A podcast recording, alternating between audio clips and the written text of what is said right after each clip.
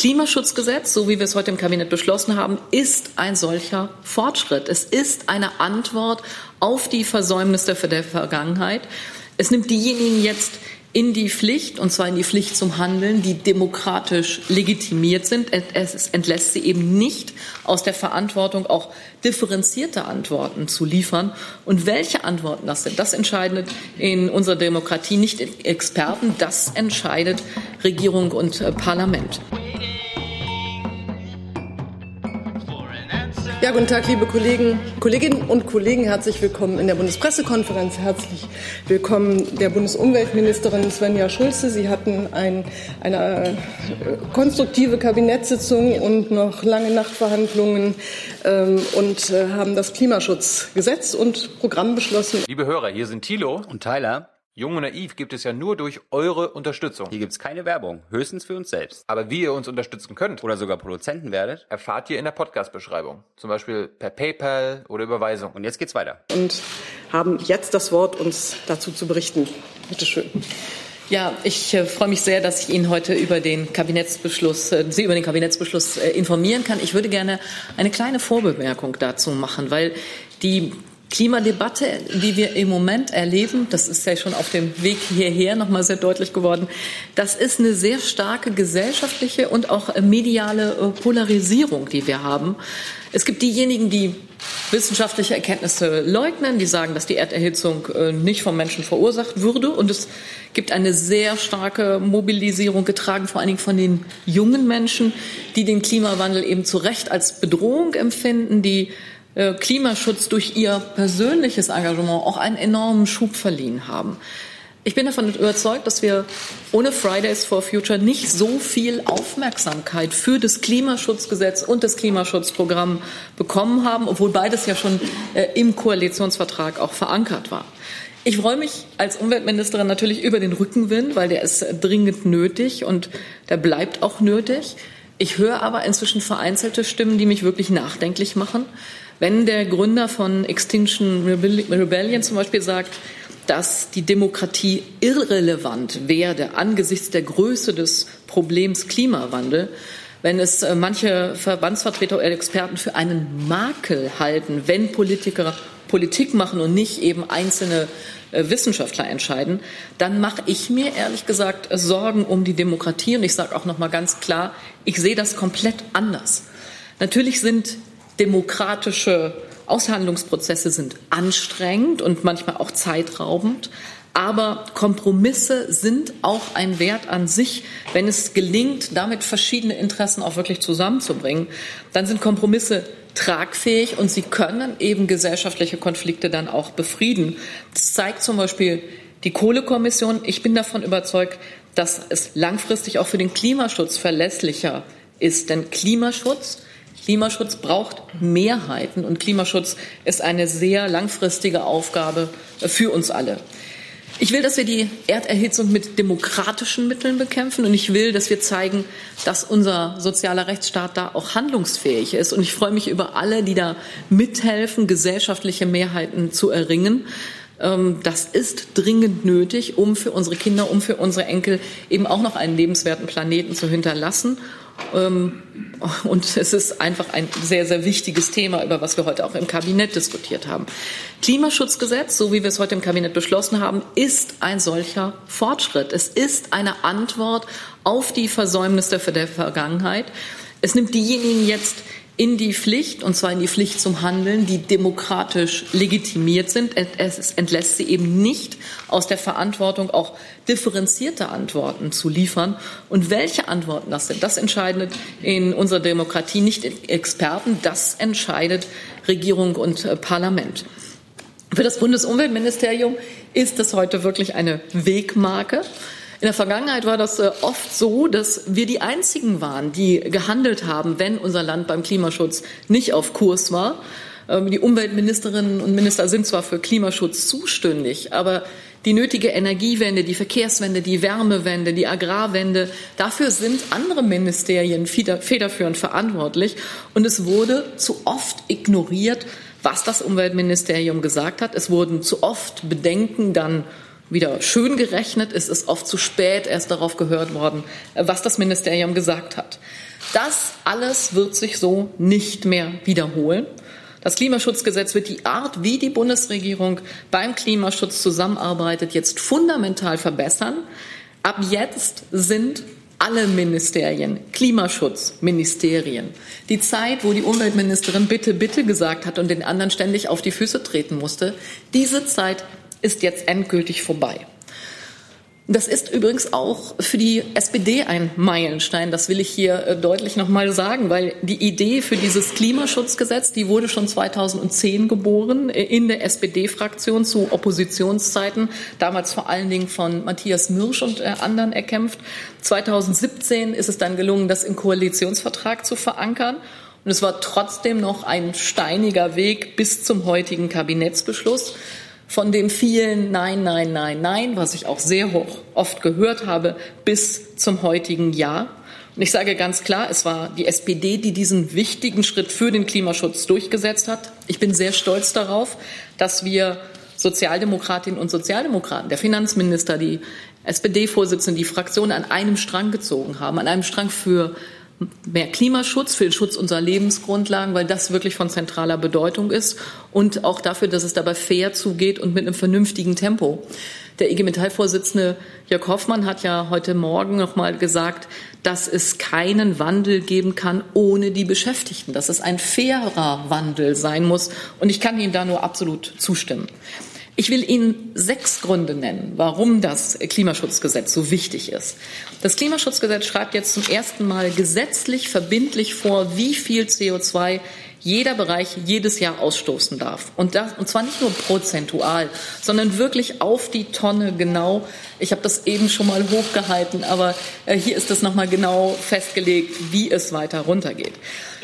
Es überwacht regelmäßig, ob der Verkehrsbereich, die Landwirtschaft, der Gebäudesektor wirklich ihre Hausaufgaben erfüllen oder ob sie immer noch zu viel CO2 ausstoßen. Es verpflichtet die zuständigen Ministerien zu sofortigen Maßnahmen, wenn zu viel CO2 ausgestoßen wird. Es regelt dass Klimaziele nur verschärft werden können, dass sie nicht gelockert werden können. Es sorgt dafür, dass das Klimaziel 2030 verlässlich erreicht wird. Und es bringt unser Land endlich auf Kurs. Treibhausgasneutrales Deutschland bis 2050. Wir hatten bisher die Beschlusslage, dass wir 80 bis 95 Prozent erreichen wollen. So mancher konnte sich da noch einreden, dass es möglich wäre, äh, nicht aus Kohl aus Kohle, Öl und Gas auszusteigen. Jetzt ist vollkommen klar, alle Branchen sind gut beraten, sich rechtzeitig auf das äh, postfossile Zeitalter dann auch einzustellen. Kurz gesagt ist es so, dass Klimaschutz jetzt wirklich Gesetz wird. Es wird verbindlich. Das ist ein ganz wichtiger Fortschritt gegenüber der bisherigen Situation, die ja zum Reißen der Ziele für 2020 geführt hat. Und wir sind damit weltweit, weltweit das erste Land, das sich einen derartig verbindlichen Fahrplan in Richtung Treibhausgasneutralität gegeben hat. Einige Kritiker haben jetzt das Ziel 2040 sehr stark vermisst. Ich habe mich ehrlich gesagt darüber sehr gewundert und ich will Ihnen das auch gerne noch mal erläutern. Bislang gilt in der Bundesregierung die Beschlusslage 55 Prozent bis 2030. 70 Prozent bis 2040 und 80 bis 95 Prozent bis 2050. Die 55 Prozent bis 2030 haben wir jetzt gesetzlich festgeschrieben und auch in den einzelnen Zielen genau operationalisiert. Das finden Sie im Gesetz, was das in Tonnen für jeden einzelnen Sektor in jedem Jahr äh, bedeutet. Die 80 bis 95 Prozent haben wir gestrichen. Stattdessen steht da jetzt Treibhausgasneutralität. Wenn Sie jetzt einfach eine Linie legen zwischen 55 Prozent im Jahre 2030 und 100 Prozent im Jahre 2050, dann verstehe ich nicht, was so toll an einem 70 Prozent Ziel sein soll. Das liegt nämlich nicht auf dieser Linie. Das ist ein altes Ziel, was nicht mehr Paris-kompatibel ist und was nicht zu 2050 Treibhausgasneutralität passt. Und deswegen vermisse ich dieses Ziel äh, überhaupt nicht. Und ich wundere mich, dass das manche immer noch tun. Was wir jetzt stattdessen im Gesetz haben, das äh, ist eine sehr gute Lösung. Sie finden sie im Paragraphen 4 Absatz 6. Dort ist festgelegt, dass die Bundesregierung im Jahr 2025 für die Zeit nach 2030 jährlich absinkende Emissionsmengen festlegt, so wie wir sie jetzt eben bis 2030 auch haben. Das ist eine Lösung, die zum Pariser Klimaschutzabkommen passt. Und das ist eine deutlich bessere Lösung als das 70-Prozent-Ziel, weil das Pariser Klimaschutzabkommen ja ganz deutlich sagt, dass wir mit der Zeit immer ehrgeiziger werden müssen, dass wir uns immer wieder neue Ziele setzen müssen. Und das ist mehr als nur prozentual 70 Prozent. Ich will auch kurz noch etwas zu dem großen Klimaschutzprogramm 2030 sagen, was wir heute ja auch im Kabinett äh, beschlossen haben. Das ist jetzt die verbindliche To-Do-Liste, die für alle ganz genau beschreibt, was in den nächsten Wochen äh, im Kabinett auf den Weg gebracht werden wird. Der Kern ist, Klimaschutz lohnt sich jetzt künftig für alle Bürgerinnen und Bürger. Die Bundesregierung nimmt dafür sehr viel Geld in die Hand, 54 Milliarden Euro in den nächsten Jahren. Und wir schaffen Anreize, wir schaffen Regeln. Die Bundesregierung setzt ein ganz klares, ein unmissverständliches Signal an Produzenten und auch an Konsumenten, die klimafreundliche Alternative, sei es beim Auto, bei der Heizung, beim Neubau, die wird künftig günstiger werden. Die klimaschädliche, die wird moderat, aber sie wird stetig teurer werden. Aber gleichzeitig wollen wir eben alle mitnehmen und alle die möglich, allen die Möglichkeit geben, auf klimafreundliche Alternativen umzusteigen. Lassen Sie mich auch das nochmal an ein paar Beispielen aus dem Programm erläutern. Wir investieren zusätzliche Milliarden in die Attraktivität der Bahn und in die Attraktivität des öffentlichen Nahverkehrs. Das Fliegen wird teurer werden. Moderne Heizung, energetische Sanierung von Gebäuden wird künftig massiv gefördert. Eine Ölheizung neu einzubauen, wird hingegen nicht mehr lange möglich sein. Ich kann das übrigens heute schon nicht mehr empfehlen. Strom wird umweltfreundlicher werden. Braun- und Steinkohlekraftwerke werden nach einem klaren Fahrplan abgeschaltet. Übrigens auch da eines der wenigen Länder, was Atom und Kohle jetzt sozusagen beenden wird.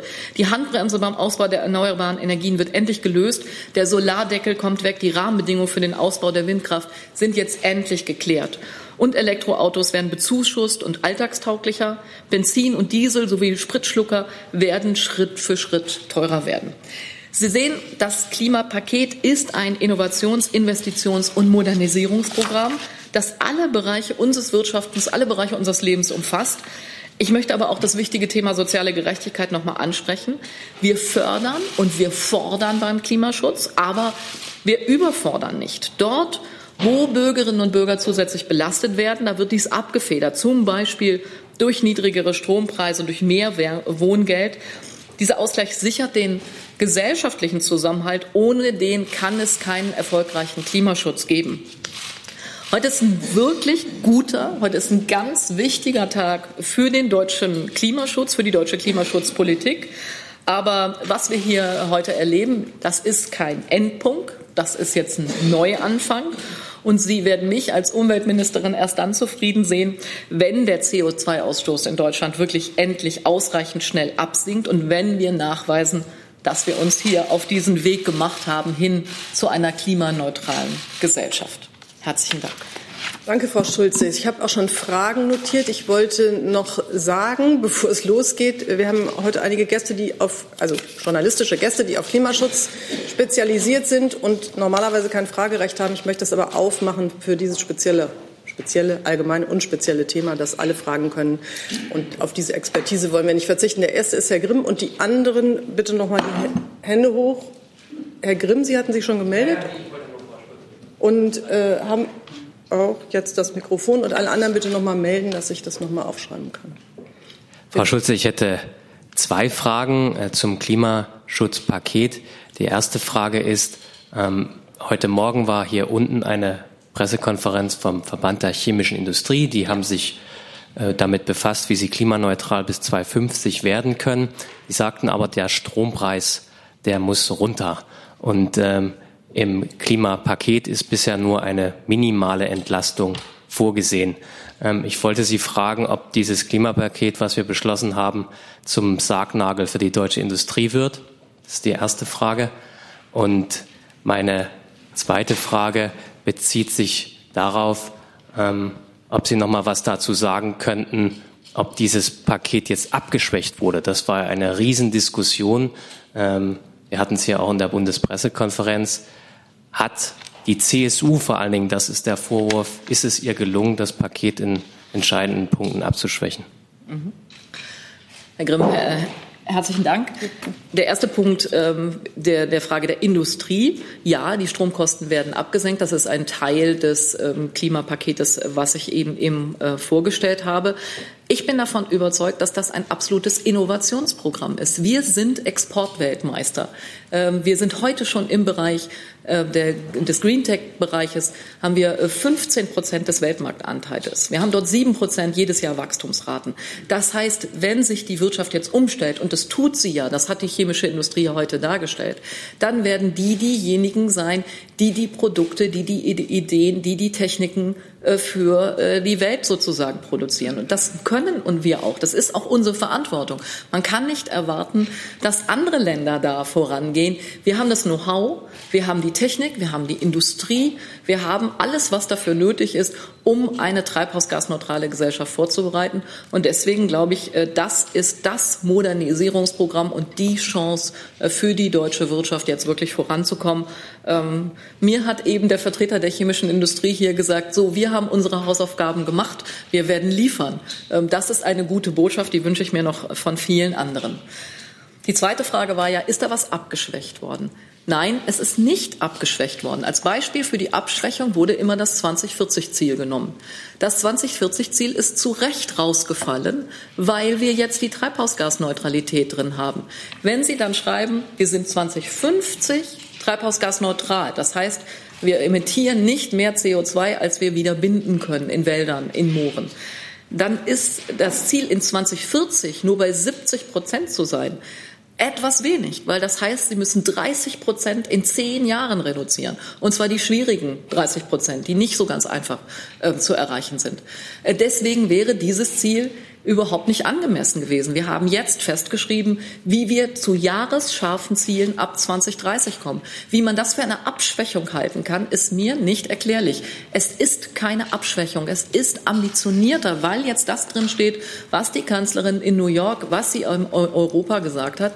Wir werden 2050 treibhausgasneutral sein. Und der Pfad dahin ist beschrieben, das ist keine Abschwächung, sondern das ist eine Verstärkung.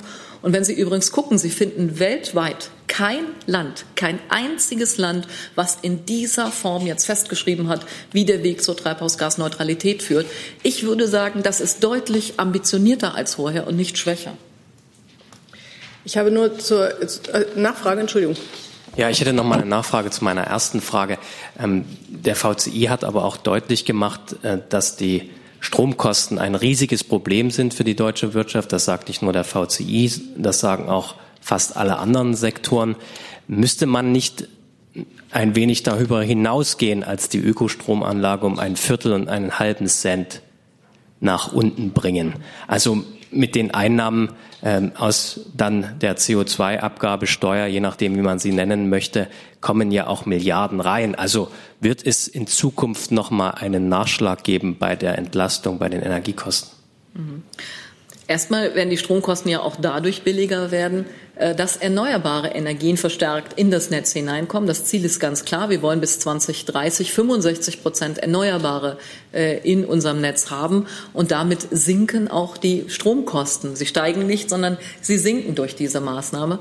Ähm, in Zukunft wird aber jedes Jahr verbindlich überprüft, erreichen wir unsere Ziele und müssen wir zusätzlich noch etwas tun. Also wir haben jedes Jahr die verbindliche Aufgabe, nachzusteuern, falls wir nicht auf dem richtigen Pfad sind. Und deswegen gibt es auch jedes Jahr wieder die Chance, das zu überprüfen, ähm, ob eben zu starke Belastungen auf der einen Seite oder zu starke Entlastungen auf der anderen sind.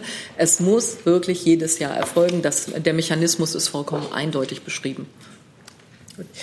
Ich habe auf meiner Liste jetzt Frau Marschall, Herrn Jessen, Herrn Kreuzfeld, die Kollegin hier vorne und Sie, wenn ich richtig gesehen habe, hat sich erledigt. Äh, Frau Marschall hat das Wort und wenn ich jemanden vergessen habe, bitte jetzt noch mal melden. Ähm, ja, wir würden, ich würde ganz gern trotzdem noch mal ähm, nachfragen, woran hat es denn jetzt eigentlich genau in der Nacht zu heute noch gehakt? Also wieso haben Sie bis bis spät abends oder in der Nacht ringen müssen, äh, dass das Klimaschutzgesetz heute überhaupt ins Kabinett kommt. Mhm. Äh, und Sie haben jetzt eben zweimal gesagt, ähm, wir wollen 2050 klima, ähm, klimaneutral sein, ähm, treibhausgasneutral. Aber da steht ja in Wahrheit nur drin, das Ziel wird verfolgt. Das ist ja noch Also ist das in, aus Ihrer Sicht keine Abschwächung, wenn man das einfach sagt, man verfolgt das Ziel, aber man will es nicht verbindlich erreichen? Okay. Woran äh, hat es gehakt? Wir haben äh, gestern Abend noch äh, länger überlegt, wie wir es hinkriegen, für ab 2030 äh, das, was ja wahrscheinlich von Paris kommen wird, also in Umsetzung der Pariser Klimaschutzziele, nämlich, äh, dass wir nachsteuern müssen, diesen Mechanismus schon im Klimaschutzgesetz jetzt abzubilden. Wir haben ihn bis 2030 ja verbindlich geregelt. Das heißt, wenn in der EU ambitioniertere Ziele verfolgt werden, was ja absehbar ist. Also die, designierte Kommissionspräsidentin hat das angekündigt, dass wir mehr ähm, sozusagen als EU machen wollen. Dann wird natürlich auch Deutschland mehr tun. Bis 2030 hatten wir das beschrieben, schon im Klimaschutzgesetz, wie das geht, aber nicht für die Zeit danach. Und deswegen ist es so wichtig, dass wir jetzt äh, in dem Paragraphen 4 Absatz 6 auch festgelegt haben, wie das nach 2030 weitergeht. Also in zehn Jahren werden wir wieder Jahresscheiben brauchen. Und diese Jahresscheiben die zwischen 2030 und 2040, äh, die werden jetzt ähm, eben dann auch ähm, in 2025 festgelegt. Also 2025 gucken wir, wie weit sind wir gekommen und legen dann die äh, Jahresscheiben für die nächste Dekade fest. Die Frage, ist die Formulierung, das Ziel wird verfolgt? Ähm, ambitioniert genug oder nicht, finde ich als Germanistin total äh, faszinierend, weil für mich heißt das, das Ziel wird verfolgt, heißt übersetzt, wir wollen das. Wir haben die Formulierung gewählt, die die Kanzlerin in New York bei dem Summit unter großem Applaus vorgestellt hat, wofür wir weltweit gelobt worden sind. Wir haben das als äh, eine Bestätigung gesehen. Ich selber in New York und kann Ihnen sagen, ähm, so viel Lob, so viel Zustimmung, so viel Applaus für das, was wir tun, ähm, habe ich auf der internationalen Ebene selten erlebt. Und diese Formulierung, für wie wir so viel Rückhalt und so viel äh, Unterstützung bekommen haben, haben wir jetzt übernommen. Ähm, was das anders heißen soll, als dass wir 2050 treibhausgasneutral werden, also erschließt sich mir nicht. Das ist das erklärte Ziel. Das ist nicht meins, ist auch nicht von ein, zwei Ministern. Das ist das Ziel dieser Bundesregierung. Und wir verankern es in einem Gesetz. Zeigen Sie mir ein anderes Land, eins nur, was das bisher so gemacht hat. Kein einziges. Zusatz. Nochmal eine Nachfrage.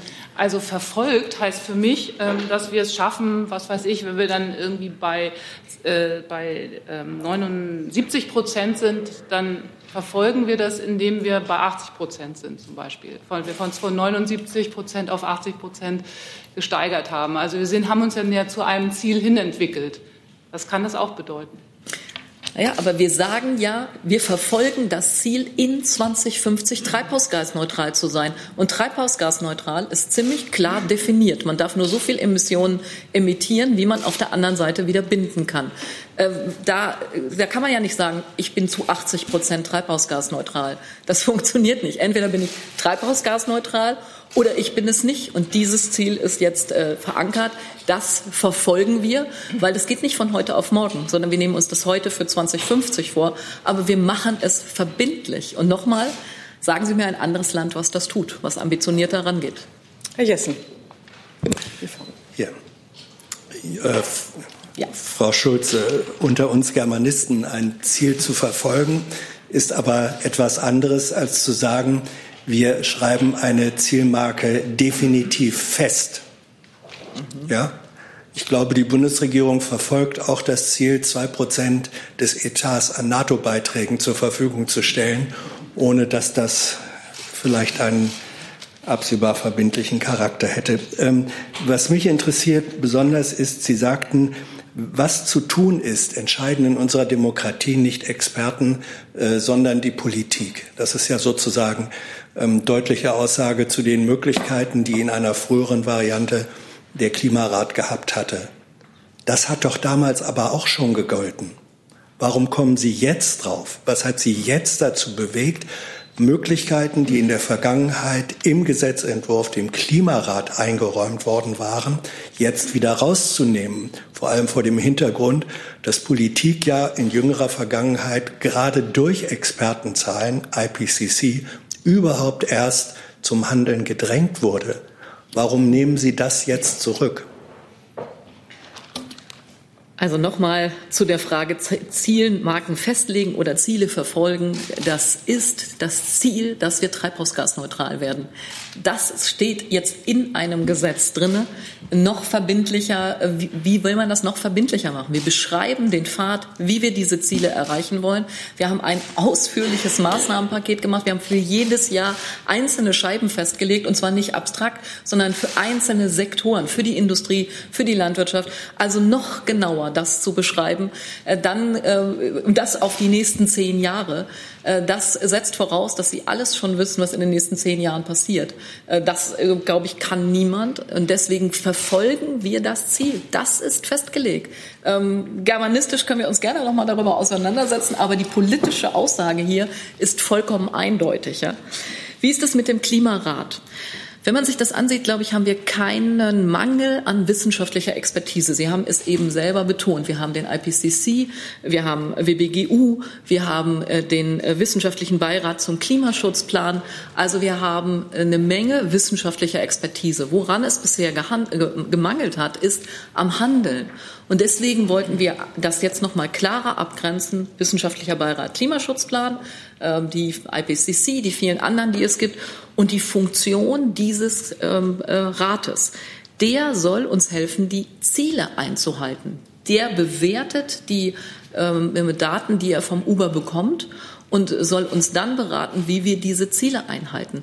Und das ist die zentrale Aufgabe. Die wollten wir nicht mit anderen Aufgaben vermischen, weil für die anderen Aufgaben gibt es auch schon äh, genügend Gremien. Und damit es nicht durcheinander geht, sondern die wirkliche klare ähm, Funktion auch beschrieben ist, haben wir den Klimarat jetzt in dieser Form wie im Gesetz festgelegt äh, definiert. Nachfrage. Ähm, die Klimaneutralität lässt sich im Zweifelsfall auch erreichen durch großflächiges CCS, richtig? Ist in Deutschland aber bisher ausgeschlossen. Ja, bisher. Ja, aber das ist die Gesetzeslage. Die muss dann jemand ändern, wenn er was ändern will. Herr Kreuzfeld.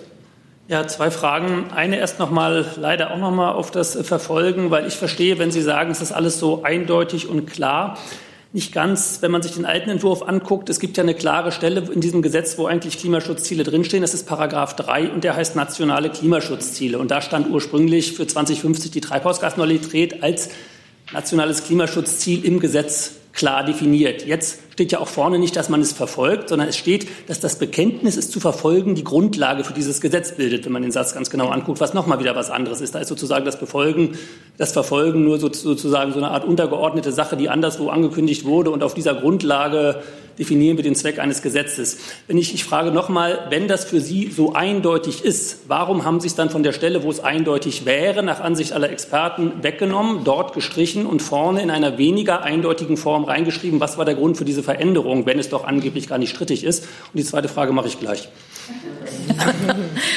Herr Kreuzfeld, wir haben das in den ersten Punkt des Gesetzes genommen, nämlich in den Zweck ja. des Gesetzes. Da wird beschrieben, dass wir die äh, Durchschnittstemperatur wie im Pariser Klimaschutzabkommen auf zwei Grad, womöglich also bestens auf 1,5 Grad äh, gegenüber dem vorindustriellen Niveau äh, reduzieren wollen. Dort ist beschrieben, dass wir im September in New York die Treibhausgasneutralität international zugesagt haben. Beides ist für uns auf dem gleichen Niveau. Also es ist vorne hingerückt. Es ist Pariser Klimaschutzabkommen und Treibhausgasneutralität. Ähm, ich würde sagen, es ist damit prominenter rausgehoben. Ähm, Sie können das anders definieren, aber es ist jetzt der Zweck des Gesetzes, der in Paragraph 1 festgelegt ist, das mit zu erreichen. Also insofern ist es eine stärkere Betonung, die wir damit gemacht haben.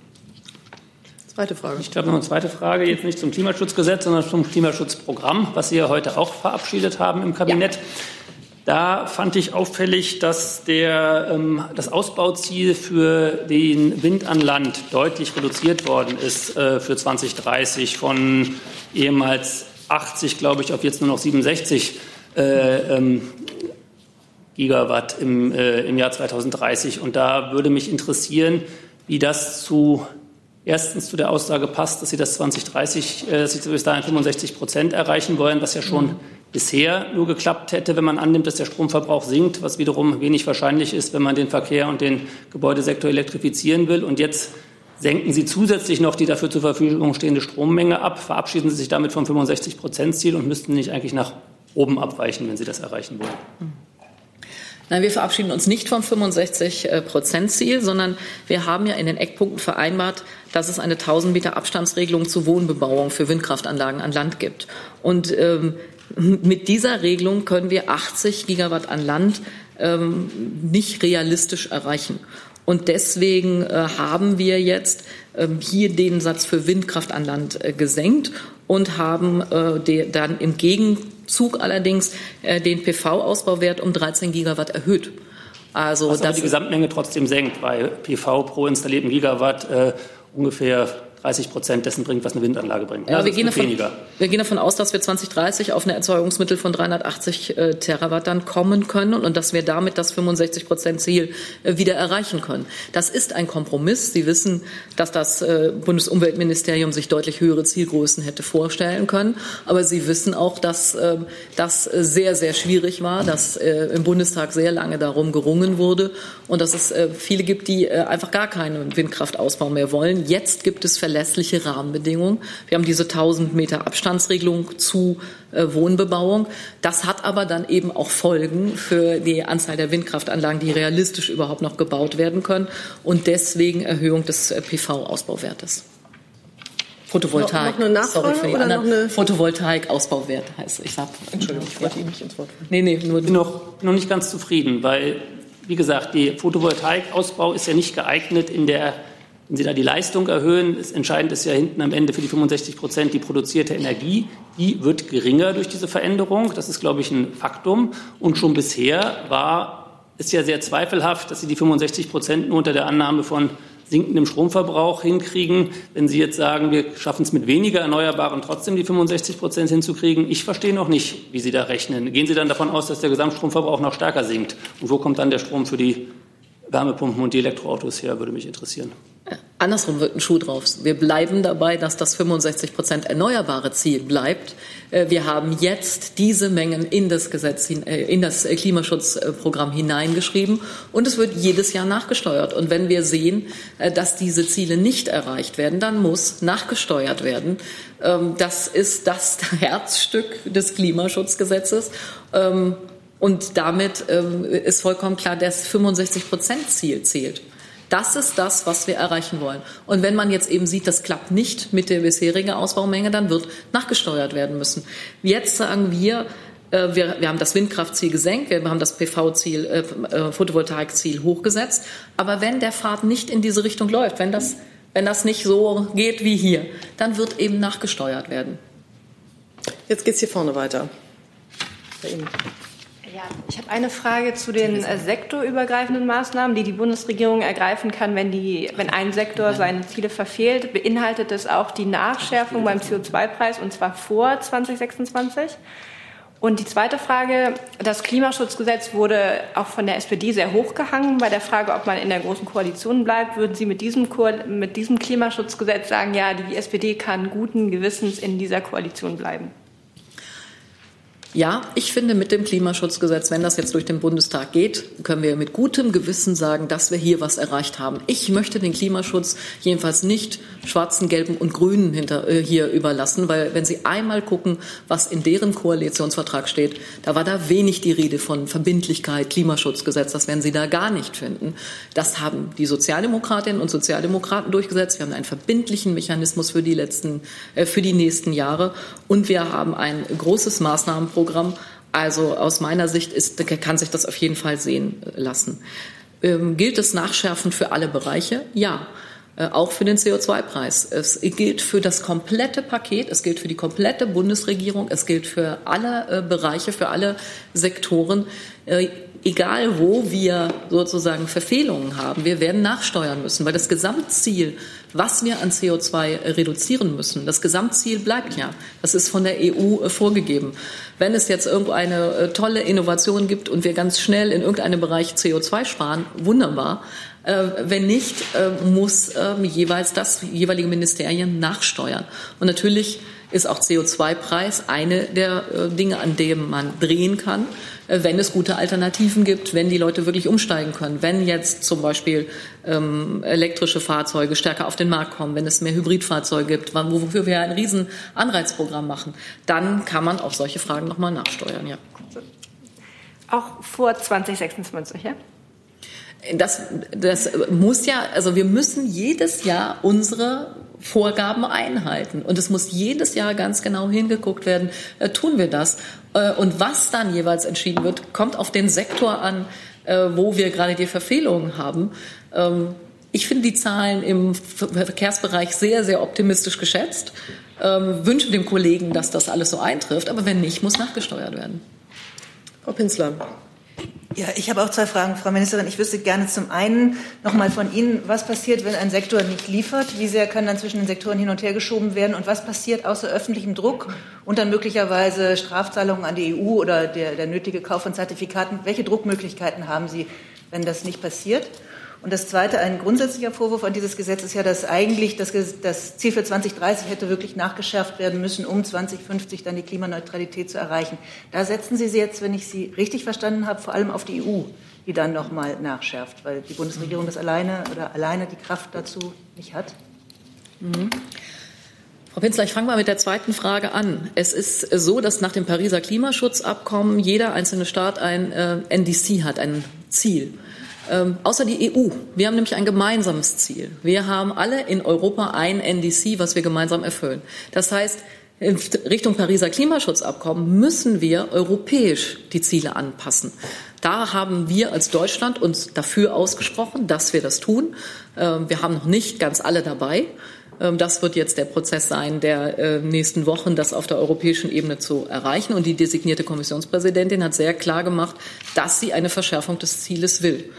Ähm, das heißt, wenn das NDC, also das europäische Ziel, äh, verschärft wird, haben wir Mechanismen im Gesetz beschrieben, wie wir dann äh, auch nachsteuern. Ähm, das ist äh, der ganz normale und selbstverständliche Prozess, den wir im Pariser Klimaschutzabkommen eingegangen sind und an den werden wir uns auch halten. Was ist, wenn ein Sektor nicht liefert? Erstmal ist es jetzt gesetzliche Vorgabe. Also es wird im Gesetz festgeschrieben, auch die Ziele für jeden einzelnen Sektor für die Industrie, äh, für äh, den Verkehr finden Sie in der Anlage 1 tonnenscharf für jedes einzelne Jahr. Also es hat Gesetzesrang, was, ähm, dass das dieses Ziel eingehalten werden muss. Wenn das nicht gelingt, werden wir wahrscheinlich unsere Ziele, ähm, die wir bei der EU äh, erreichen müssen, nicht erreichen. Das heißt, wir müssen zusätzliche Verschmutzungszertifikate äh, kaufen bei unseren Nachbarländern. Das wird sehr schnell sehr teuer werden. Und deswegen hat die gesamte Regierung, ist ja jetzt nicht mehr nur ein Klimaschutzministerium, wir haben jetzt ja eine ganze Menge davon. Die gesamte Regierung hat doch ein Interesse daran, nicht Geld in die Nachbarländer zu überweisen, damit die ähm, äh, damit äh, noch alle viel besser werden und womöglich uns im Industriebereich, das war ja die erste Frage, äh, uns äh, da noch äh, überholen. Also deswegen ist vollkommen klar, wir wollen nicht ähm, Steuergeld aus Deutschland an Nachbarländer überweisen. Wir wollen das hier investieren. Und deswegen ist es ein gemeinsames Interesse, die Ziele auch zu erreichen. Kann man zwischen den Sektoren hin und her tauschen? Ja, das habe ich von vornherein gesagt. Das war auch in meinem allerersten Entwurf schon möglich. Äh, wenn es äh, irgendeinen Durchbruch gibt im Wirtschaftsbereich, wir dort ähm, äh, CO2 in einer ganz anderen Art und Weise einsparen können, dann ist es möglich, zwischen den Sektoren zu tauschen. Aber ich muss einen Tauschpartner finden. Also der Wirtschaftsminister und der Verkehrsminister müssen dann miteinander das vereinbaren und müssen einen Teil von ihrem Bereich sozusagen austauschen. Das geht nur, wenn das Gesamtziel weiterhin erreicht wird. Also es ist nicht Tauschen ins Nirvana und der Finanzminister kann dann mal gucken, sondern es ist Tauschen zwischen äh, Sektoren. Äh, diese Möglichkeit finde ich sinnvoll und richtig und sie war von vornherein im Gesetz angelegt. Gut, dann geht's hier bitte weiter. Frau Ministerin äh, Christopher Wittig von RTL und NTV. Äh, ich habe noch mal eine Frage. Sie haben eben gesagt, es ist auch ein großer Tag für die Sozialdemokratie, für die SPD, äh, ein großer Erfolg. Ähm, jetzt hat das Mercator-Institut mit ihren Annahmen und den Annahmen in dem Gesetz schon mal durchgerechnet. Es wird vor allem teurer für diejenigen, die im mittleren Einkommensniveau liegen oder sogar ein bisschen tiefer. Glauben Sie wirklich, dass Sie am Ende damit Erfolg haben? Und was können Sie den Menschen sagen, die Angst davor haben, dass es wirklich richtig teuer wird für Sie? Mhm.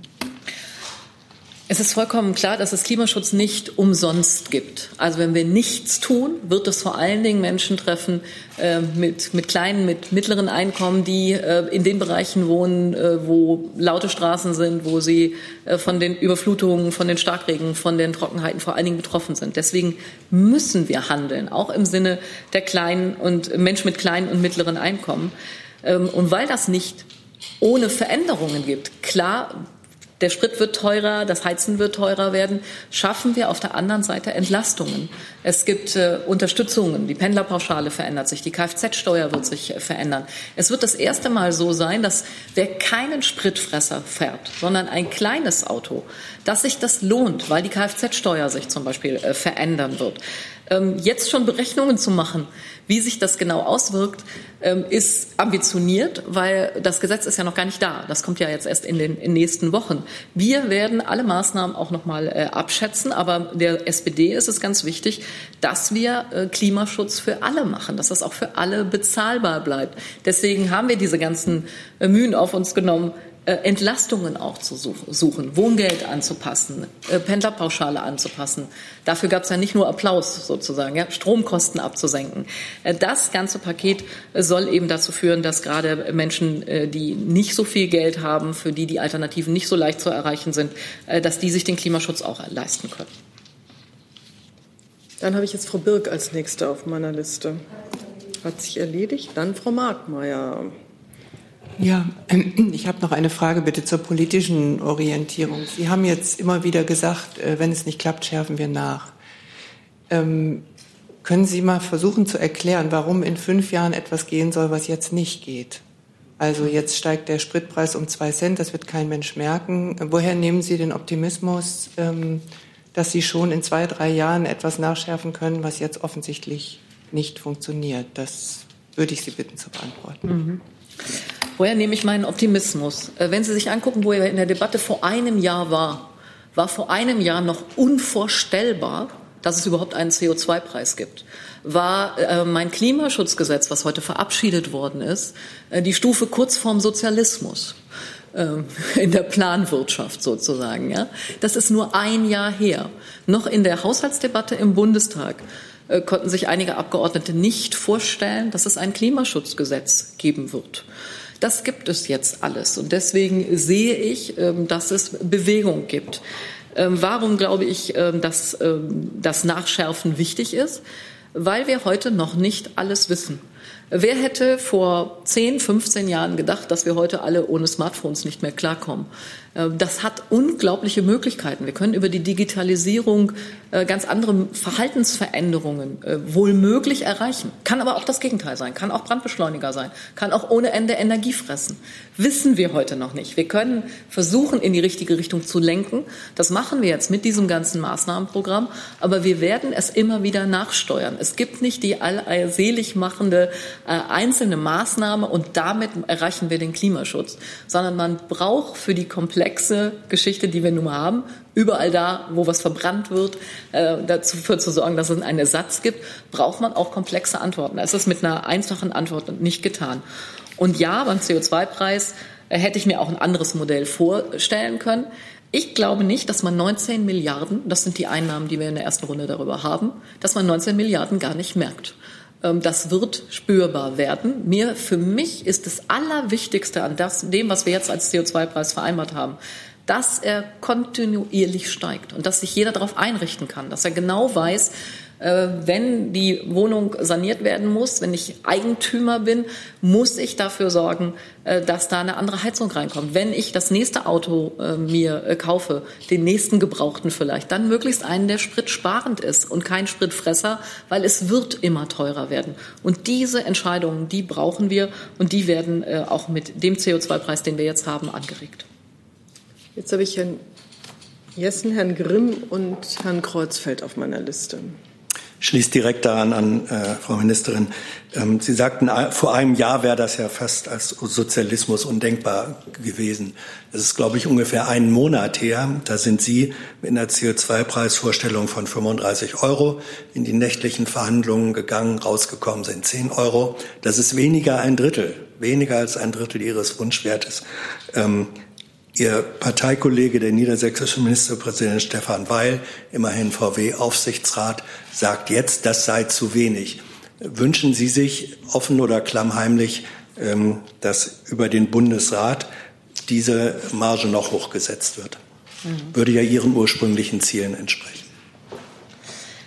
Ja, ich habe ein anderes Modell vorgeschlagen. Ich habe 35 Euro vorgeschlagen, aber auch nicht alleine, sondern mit einer Klimaprämie, mit einer Rückzahlung, mit einer Strompreissenkung, also mit einem ganzen Modell, äh, was ich daran gebunden habe. Ich habe nie behauptet, dass es ein einzelnes Mittel ist, was äh, dazu führt, dass wir die, äh, also dass wir die Klimaziele einhalten. Weil ich glaube nicht, dass einfach nur teurer machen, ja, einfach den Leuten nur sagen, du fährst nicht mehr und du fährst übrigens auch nicht mehr ohne dass es Alternativen gibt dass das einfach hilft. Ja, ich habe vor Augen, ich komme aus Münster. Ähm, in Münster heute eine Wohnung zu finden, ist nicht mehr so einfach.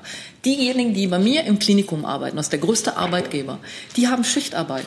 Da fahren nachts keine Busse, keine Bahnen, mit denen die zu ihren Schichten kommen können. Denen zu sagen, du kannst nicht in Münster wohnen und du kannst mit deinem alten Auto auch nicht mehr fahren, weil du dir das dann von deinem Krankenschwesterngehalt nicht mehr leisten kannst. Das wird nicht funktionieren. Das ist so nicht durchsetzbar. Und deswegen haben wir jetzt ein Modell, was es sozial abfedert. Man hätte hoch einsteigen können oder höher und eine Klimaprämie machen. Oder aber man macht einen niedrigeren Preis und macht andere Entlastungsmöglichkeiten. In der Koalition haben wir uns jetzt für den anderen Weg entschieden. Ich bin froh, dass mit der CDU, mit der CSU überhaupt ein CO2-Preis geht. Äh, bitte erinnern Sie sich doch noch mal vier, fünf Wochen zurück, wo das ausgeschlossen war, dass es sowas geben wird. Jetzt haben wir den Einstieg in einen CO2-Preis.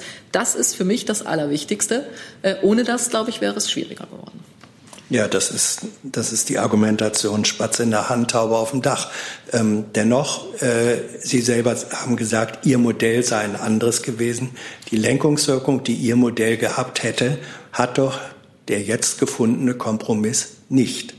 Deswegen nochmal die Frage, ähm, wünschen Sie sich, dass über den Bundesrat, Weil und andere ähm, es doch zu, einem höheren, zu einer höheren Bepreisung kommt? Sie gehen davon aus, dass das das einzige Instrument wäre. Ist es aber nicht. Wir haben ein ganzes Maßnahmenprogramm vorgelegt. Wir haben 60 Einzelmaßnahmen, die reichen von Ölheizungen verbieten äh, bis hin zu ähm, Kaufprämien für Elektrofahrzeuge. Das ist ein Riesenprogramm und dieses gesamte Programm, die 54 Milliarden, die wir da investieren, dieses gesamte Programm soll zum Umsteuern führen. Ich glaube nicht, dass es mit einer einzelnen Maßnahme getan ist. Ich weiß, es gibt den einen oder anderen, der glaubt das. Ich bin davon nicht überzeugt. Herr Grimm. Frau Schulze, ich wollte auch noch mal eine lebenspraktische Frage stellen. Mhm. Glauben Sie, dass jemand, wenn ein Inlandsflug drei Euro mehr kostet, den Flieger stehen lässt und die Bahn nimmt? Und äh, warum sind es am Ende nur drei Euro geworden? Ich glaube, selbst die Union hatte eine Verdopplung, also um 7,50 Euro auf 14 Euro vorgeschlagen. Warum sind es am Ende nur drei geworden? Ich habe keine Information, dass es bisher drei Euro sind. Der Gesetzentwurf ist überhaupt noch nicht im Kabinett. Der kommt jetzt ist. Der ist im Moment in der Abstimmung äh, zwischen den Ministerien. Und da werden wir mal sehen, was dabei rauskommt. Ich glaube, dass eine Erhöhung jedenfalls äh, der, der, der Flüge im Inland, dass das ein sinnvoller Anreiz ist, wenn man auf der anderen Seite das Bahnfahren billiger macht. Das machen wir ja. Und wenn man das Angebot der Bahn verbessert. Auch das kommt. Herr Kreuzfeld. Frau Schulze, ich habe noch eine Nachfrage zu den äh, Ausgleichsmaßnahmen, die Sie für, die, ähm, für den CO2-Preis planen. Da ist mir jetzt in den Tabellen aus dem Finanzministerium aufgefallen, dass äh, der Strompreis in drei Stufen äh, gesenkt wird, also die EEG-Umlage entsprechend wie der CO2-Preis steigt und auch die Pendlerpauschale wird in drei Stufen erhöht mit steigender Pendlerpauschale. Das Wohngeld, was die dritte äh, Ausgleichsmaßnahme ist, wird aber nur einmalig erhöht und dann nicht wieder. Wie kommt das? Lassen Sie da ausgerechnet die Leute, die auf Wohngeld angewiesen sind, im Regen stehen, dass die nur einmal was kriegen, auch wenn es jedes Jahr teurer wird?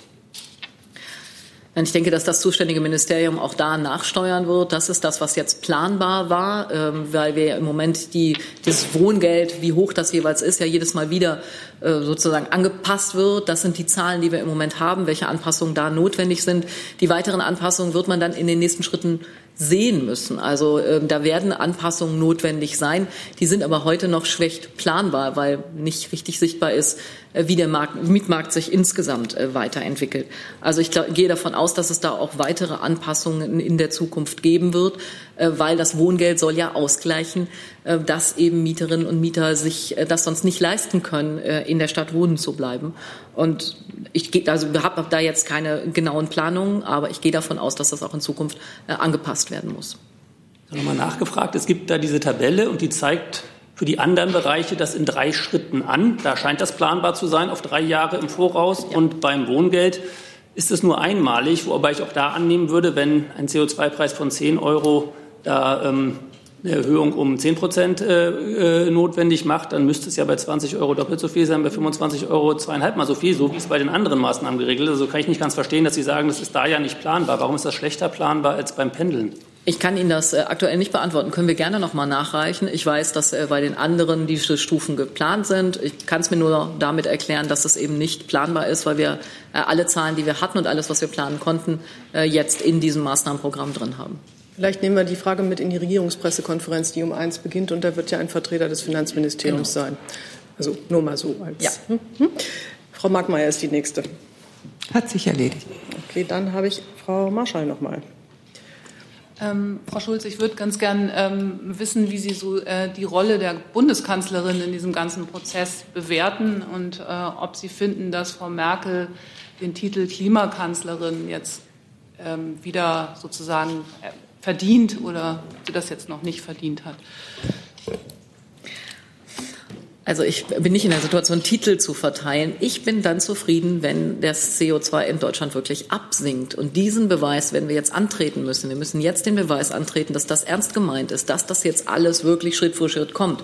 Äh, wir haben jetzt die richtigen Maßnahmen dafür. Wir haben das ganze Paket beschlossen. Äh, wir haben das Klimaschutzgesetz, was jetzt in den Bundestag hineingeht. Also die Rahmen sind da, aber der Beweis, dass CO2 jetzt wirklich absinkt, der muss jetzt erst noch mal äh, auch kommen. Nochmal eine Nachfrage. Ähm, war denn Frau Merkel jetzt hilfreich in diesem Prozess? Also hat die sie eher unterstützt gegen die Widersacher oder? Frau Merkel hat das Klimakabinett eingerichtet. Sie hat äh, das äh, alles mit vorangetrieben und natürlich ist das hilfreich oder war sie auch diejenige als ähm, die, die, die Spitze, die das mit vorangetrieben hat, genauso wie der Vizekanzler. Ohne den Finanzminister hätten wir so ein Paket nicht stricken können. Äh, deswegen bin ich froh, dass es gelungen ist, das so auf den Weg zu bringen. Dann geht es hier vorne noch mal weiter, bitte. Ja, ich habe noch eine Frage. Wo finde ich denn das Klimakabinett genau? Es soll ja langfristig eingesetzt werden und ist sozusagen immer, wenn von Bundesregierung die Rede ist, auch vom Klimakabinett die Rede. Und wie werden dann Entscheidungen in diesem Klimakabinett gefällt?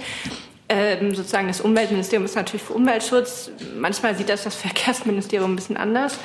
Ähm, wie, wie macht man denn da die, wie führt man da die Diskussion und wie entscheidet man auch dann einstimmig oder wie läuft das genau? Mhm.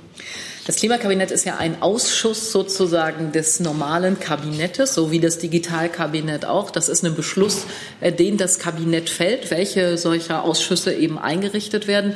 Ähm, traditionell ist es so, dass diese Ausschüsse Entscheidungen äh, vorbereiten, dann wiederum äh, für das ähm, richtige Kabinett und da dann ja auch äh, dann entschieden wird und das äh, auf den Weg gebracht wird. Und das Klimakabinett wird jetzt nach den Entscheidungen weiter tagen. Das war schon Teil der Eckpunkte und Seitenzahl haben Sie, Seite 17 finden Sie es. Gut. Hey Leute, Jung und Naiv gibt es ja nur durch eure Unterstützung. Ihr könnt uns per PayPal unterstützen oder per Banküberweisung, wie ihr wollt. Ab 20 Euro werdet ihr Produzenten im Abspann einer jeden Folge und einer jeden Regierungspressekonferenz. Danke vorab. Gibt es weiter von Frau Pinsler? Ich, gucken, ich muss gucken, wo Sie sitzen oder beziehungsweise wo ich Ihnen jetzt, Ton jetzt geben kann. Hat geklappt. Ich habe noch eine Nachfrage zu der Kontrolle Ihrer Erfolgsbilanz. Sie haben gesagt, wir werden jetzt das, den Beweis antreten müssen, dass CO2 tatsächlich reduziert wird. Hat man in Ihrer Legislatur oder in der Legislatur, wenn man davon ausgeht, dass diese Regierung regulär bis zum Ende macht, an irgendeinem Punkt absehen können, dass Sie Erfolg haben? Oder wird das dann erst 2025, 27, 30? ablesbar sein? Das ist eine schwierige Frage, weil Sie die Zahlen ja immer erst im Nachhinein bekommen. Also wir kriegen jetzt die Zahlen von dieses Jahr in 19, die Zahlen von 18 in, in, der ersten Abschätzung. Das heißt, in 20 haben Sie die Zahlen von 19, in 21 haben Sie dann erst die 20er Zahlen. Ähm, das ist noch nicht sehr lange ähm, dann, was man da äh, absehen kann, aber äh, Tendenzen müssen sich da schon abzeichnen lassen. Ich sehe keine weiteren Fragen und habe auch hoffentlich niemanden übersehen. Das scheint mir nicht der Fall zu sein. Ich danke herzlich für Ihr Kommen. Kommen Sie bald wieder, wenn es neue Klimaschutzziele zu verkünden, nicht, nicht Ziele zu verkünden, die Erfüllung der Ziele zu verkünden gibt oder welche Themen auch immer. Dankeschön. Vielen Dank.